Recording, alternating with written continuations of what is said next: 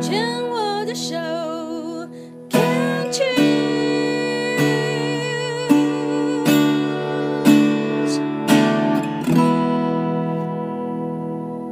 欢迎继续收听黛比的生命花园病虫害防治第二段，要继续跟邱荣杰啊，也是王教授，嗯，好好聊一聊。呃，上一段呃，邱荣杰也提到自己的呃夫婿啊，是在去年过世啊。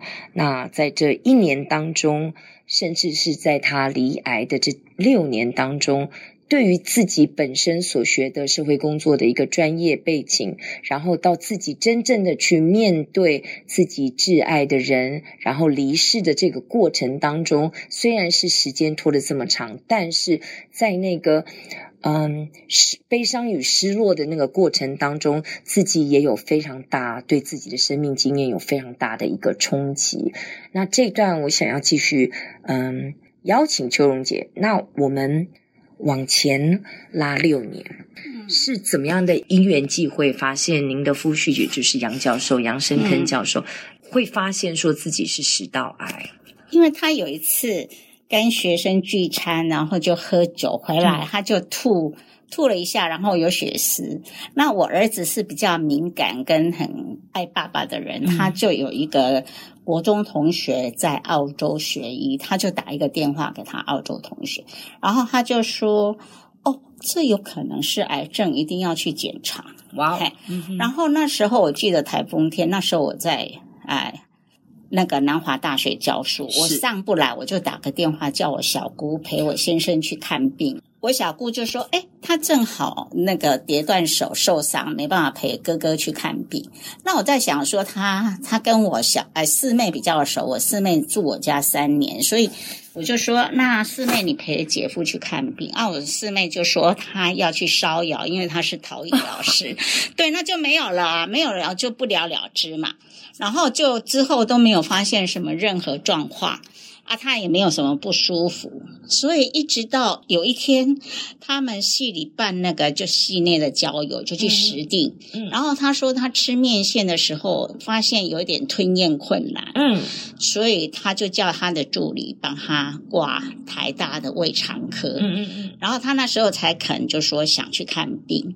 然后一挂那个胃肠科医生一照胃镜，就是到了某种程度压不下去，嗯，然后他就连胃镜都进不去。对对，然后我儿子陪他去，然后他就把我先生先请出去，然后跟我儿子讲说：“我不是癌症专家，但是从我们的经验就都压不下去，可见这个是很严重的哈。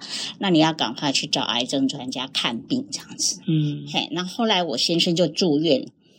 住院，他那边就是等于胃肠内科就主张，就说先先照那个先化疗跟电疗，让那个癌细胞缩小以后再去手术。是，可是我妹夫就介绍台大一个那个胸腔外科的主任，嗯，他帮我们看，他就他们外科就觉得要先手术。嗯，然后后来我我们就转到外科，就很快就手术。嗯哼，而且我那时候我先生还没有病逝感，他还一直跟我讲说：“哎，叫医生赶快给我手术我，我我过完年我就要赶快回去上课，因为那时候正好是一个寒假这样子。”嗨，他念兹在兹就只有他的专业。嗯，嗨，所以我那时候也不觉得有严重，只是后来医生就跟我讲说：“哎，他是三 B。”那我就跟我讲。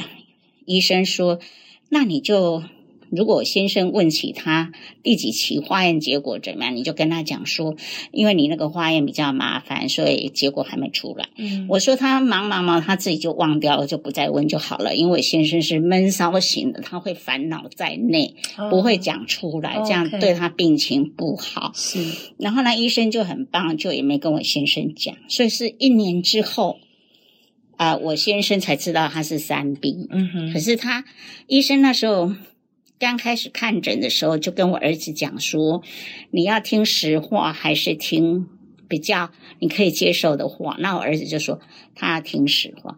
他说：“我虽然还没有照那些缜密，用那些缜密的仪器照你爸爸的病情是怎么样，嗯、但是根据他多年的行医经验，大概就只有两到三个月的生命。哇哦，对，那我儿子怕我伤心烦恼，他就不敢跟我讲，他就一通电话又打电话去澳洲问他同学，他同学就说：“哦，这样听起来是很严重，所以你们要就是要心理准备。准备”对，然后那时候因为是快过年嘛，所以我先就住院，然后短暂回来，就是。在过完年去手术这样子，然后他那一年就自己可能也觉得很危险，他就包了一个很厚的红包给我儿子，然后就跟他讲：“儿子呀，你要好好的好争气，然后这一些让你当生意的本钱，你好好去做生意。”我，儿子收到那个很厚的红包，他就哭成不行这样子，所以那一年我们过年真的过得很凄惨，对。去年跟那一年的过年都过得很凄惨，对。然后我那时候因为就是很专注要怎么样克服大病，我倒是没有烦恼那么多。就是我们两个人都比较尊重专业，因为我们自己也是专业人员，所以我们就都听专业医生的话。这样，然后医生就说要手术啊，就手术，然后割下来。他让我儿子大概有两三年的时间不敢吃肉。因为他那个食道癌已经扩散到那个那个啊、呃、胃部，嗯，然后他就把胃也割掉了三分之一，哇哦，然后把那个胃拿来当食道就拉上了，往上拉，嘿啊，所以他那个割下来，我儿子说像干莲很大一块，然后我没有看到，是因为我等太久，我很焦虑，我就上楼去礼佛。然后下楼在楼梯间的时候，就接到我儿子电话说：“哦，爸爸的检体出来了。”这样啊，幸好我没看到，不然我更 更害怕。对对对，然后就这样子住院，就住了十天，医院就赶我们了，因为他根本就好多那个血血水，就很多罐，就是那种用个玻璃罐，然后 就是就是通那个啊。啊，手术的血水啊，什么还差不多有两罐还三罐，然后我就医生就说叫我们回去自己照顾。我说这样我怎么会照顾啊？对啊，可是他的那个那个还在排那个水，对对对，还在排血水，然后拆线也都还没拆，可是医生说他们没有病房，没办法。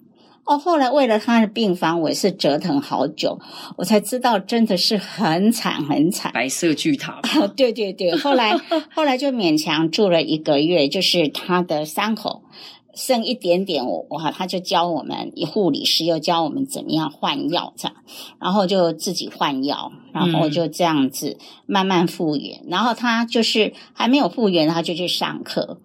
哎呦，嗯，哦，我就跟他讲，你请假，因为你请假，他们带客人才可以拿钟点费。嗯，让我先生就一直不愿意耽误他的课程，所以他就又回去上课这样子。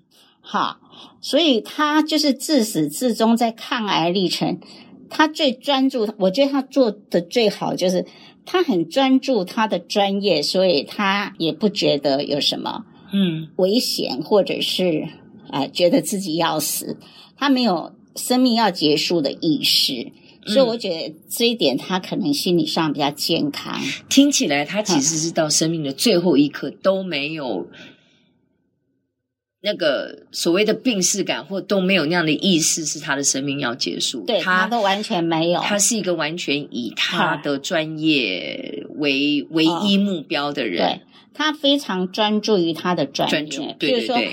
他已经离癌了，他还前两年还去德国做那个移地研究，因为他一直做德国师资培育的研究。是，还然后他是啊离癌，呃，他还申请了科技部的专案研究，就就是要写三本书三年，然后接着他又又申请两年的专案研究，这样。哇，哎，对对对啊，所以他就是非常投注。他的、嗯、他的那个专业，就好像比较也没有什么时间，他也没有腾很多的时间去呃烦恼他的病，我觉得应该是这样。那身为一个旁边的照顾者跟陪伴者，嗯、你的态度呢？你是尊重他，嗯、让他继续这样子。我我的解读，我的说法会是让他继续操劳。嗯、那你不会心疼？那怎么样在你的心疼跟控制跟放手、嗯、那个收放之间，你怎么样的自处啊？这个我比较好奇。因为我我先生是比较个性比较坚持的人，嘿，那我容易心软。嗯，所以我要坚持的事情，我就 email 或者 email 给那个医生的助理，让助理去跟医生说，叫医生跟我先生说。所以你完全知道怎么跟先生互动，对，然后你知道跟他硬着来是没有用。对，或者是因为我我打字速度很慢，所以我通常会用口述，嗯，让他的助理 send email 给医生，然后让医生跟我先生说，因为他是属于。尊重专业的人，所以我跟他讲他会烦，啊、因为他身边已经够烦躁了，所以我用的方式就是他尊重专业，我就请专业出马这样子。你知道吗？嗯、我我在听你讲的时候，我其实心里有一个很有趣的一个想法，嗯、就是听起来先生一辈子，我说的比较直接哦，嗯、我观察到先生一辈子卡在。老师的那个专业角色里面，嗯，然后嗯，好像就比较忽略了生而为人的一个本质，嗯、他自己真正的想望，嗯、还有是身为一个为夫、为、嗯、为父啊这样子其他的一些、嗯、一些那个角度的角色，嗯，那他这么的尊重专业，可是他也忘记了。他的太太，嗯，也是一位非常专业的人士。你知道那个角色，这个好有趣哦，啊啊啊，对不对？因为因为生活在一起，比较不会说用角色、专业角色去互动，嗯，比较会用人与人、个人与个人的的的那个理解，哎，真实的状况去互动，所以他不会这样子想，对啊。而且家人一说，他就会变成。一个压力的来源，所以我就是运用专业。那我我们我真的是非常感谢，就是台大医生啊李章明李医师，然后他的肿瘤科医生就是徐志宏徐医师，还有他后来有扩散到肝脏嘛，哈，帮他做肝脏穿刺的黄凯文黄医生，就肝胆肠胃外科，是他们都是非常棒的医生。嗯哼，还有后来就帮他做。动脉支架的俩，那个一个医生叫什么忘掉？他很忙，可是他居然可以花一个小时的时间跟我们讨论，就是如果做支架会有什么样的好处，可是会有什么样的风险？这样哦，我觉得这个很重要哦，对，让我们去评估说你要不要？对，好哟，那我们这段先聊到这边。